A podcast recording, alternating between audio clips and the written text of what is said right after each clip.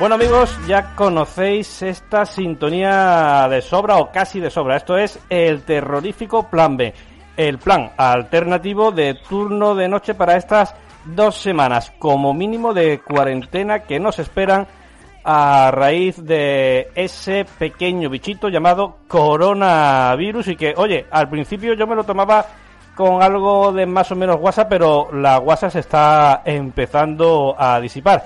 Como os comentamos ayer, Estefanía y yo, pues vamos a ir trayendo a diversos personajes, amigos del programa, eh, gente de muchos sectores, para que nos vaya contando de primera mano cómo están viviendo y cómo les está afectando todo esto. Para ello tenemos hoy con nosotros a una vieja y buena amiga de nuestro programa, Beatriz Flamini. Beatriz, muy buenas, ¿qué tal estás?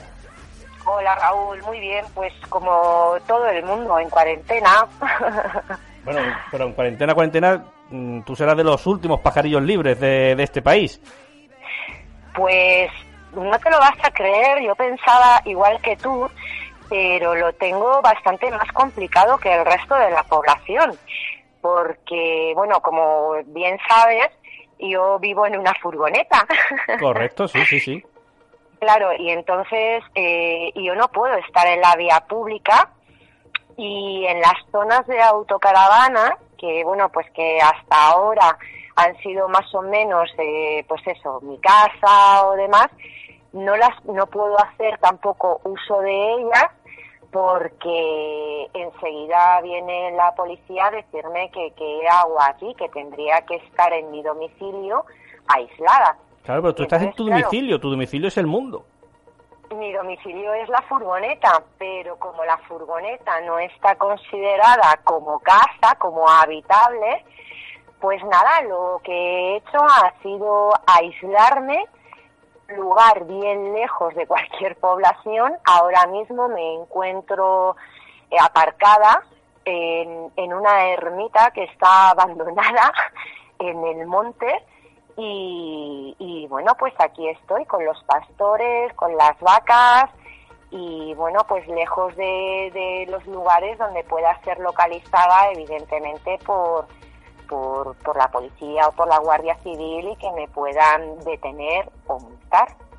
Claro, porque, que es el problema, porque quieren que todos estemos en nuestra casa, pero bueno, yo creo que tú eres de las personas de España ahora mismo de la que más a salvo está y de la que en caso de tener algo mm, menos probabilidad hay de que se lo contagie a alguien. Eso es cierto, sí, eso es cierto, eso es cierto. Si yo no, si ya estaba aislada, ahora lo estoy aún más. Sí, sí, sí. O sea, tú estás prácticamente fuera de, peligro, a todo lo contrario que el resto de los urbanitas y el resto de los mortales. Eso es, sí, sí. Lo único que, bueno, pues que no puedo hacer montaña, también estoy ahí retenida porque en caso de, de ese tipo de pandemias, los seguros deportivos no cubren un accidente de montaña, estaría considerado como negligencia. Claro. Entonces, bueno, pues estoy, estoy aquí pegado como los hamsters, igual que vosotros, vosotros como los hamsters dando vueltas en vuestra casa, pues yo dando vueltas aquí alrededor de la furgoneta. Madre mía, qué barbaridad. Eh, una cosita, ¿cómo ha afectado todo esto a tu proyecto de Mongolia en solitario y en autosuficiencia? Pues bueno, eh, en un principio, de momento, lo que ha afectado ha sido un poco en, pues, eh, de momento en fechas nada, porque según Otgo, eh, la, gente, la persona que está ahí en Mongolia, en la agencia, en el momento que el consulado ha dado unas fechas de eh, pues de emisión de nuevo de visados y esas fechas entran aún dentro de mis fechas para ejecutar e iniciar el proyecto. De momento no ha afectado nada. Sí es cierto que cuando cerraron la frontera con China y dejaron la frontera abierta con, eh, con, con Rusia, sí que hice un cambio de billete para poder entrar por Rusia. Ajá. Pero ah, hice el cambio de billete eh, y justo en ese momento, cerraron con, con Rusia también. Entonces, bueno, he tenido que volver a hacer otro cambio de billete y esta vez me voy a quedar quieta, tranquila, ya he aceptado que es lo que hay y no hay otra cosa y es lo mejor para todos, lo que yo pienso. Y eh, nada, la fecha de salida de momento es una fecha bastante posterior a, la, a lo que ellos eh, consideran que es de nuevo eh, la concesión de visados. Es decir, que si ellos abren fronteras el 14 de abril, yo tengo el billete creo que una semana después o demás, pues, pues, pues bueno, pues de momento pues nada, el gasto de dinero de los cambios de vuelo y, ya está. de momento. Dentro del cabe todavía sigues en fecha, no hay un retraso significativo. No, de momento yo sigo en fecha. En el momento que ya nos metamos en mayo, ya sí que tendría que plantearme eh, un orden de los factores.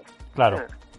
Mm. Mm. Eh, bueno, a mí me encantó el plan alternativo que tú nos enseñaste a todos en, en Instagram el plan de la tierra hueca y entrar por un boquete.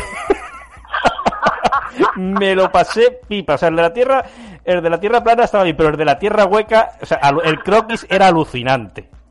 Tal cual. O sea, yo no me he reído más.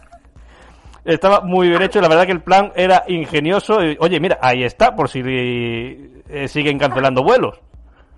Claro, no, la historia es que, ahí fue cuando cuando tuve que volver a cambiar otra vez el billete y entonces hay muchas, o sea, pues muchas opciones, ¿no? Enfadarte, enrabietarte, tal. Yo dije, mira, voy a sacar el humor. O sea, voy a sacar el humor y voy a crear el plan alternativo. Si no me dejan por tierra ni por aire, lo voy a hacer por, por subsuelo. Pero claro, dices, vamos a ver. O sea, ¿cuál de las tres teorías pongo? Pues pongo las tres. las tres y ya está. la plana, la redonda y la hueca. Y la hueca. A mí la de la hueca me encantó, la verdad. Yo prefiero que sea hueca, ¿eh? Sí, ¿no? menos, menos trabajo. Oye, pues e, es una de las mm, de los temas que tengo yo para tratar en el programa en un futuro, la, la teoría de la tierra hueca, ojo. Mm, que es, es mucho más factible que la plana. sí, bueno, yo, o sea, a la hora de cavar, sí. Sí, claro, te, ahorras trabajo, evidentemente. Sí, sí, te ahorras trabajo. Ahora, si la tierra es hueca y está habitada, pues mm, vete tú a saber. ya... dejan entrar, igual no, igual no lo sé. Pues, pues, es verdad, ahora como, tal como está la cosa con el cierre de frontera, lo mismo te ibas a tener un problema. Oye, otra cosa que me... ¿Te está gustando este episodio? Hazte fan desde el botón Apoyar del podcast de Nivos. Elige tu aportación y podrás escuchar este y el resto de sus episodios extra. Además, ayudarás a su productor a seguir creando contenido con la misma pasión y dedicación.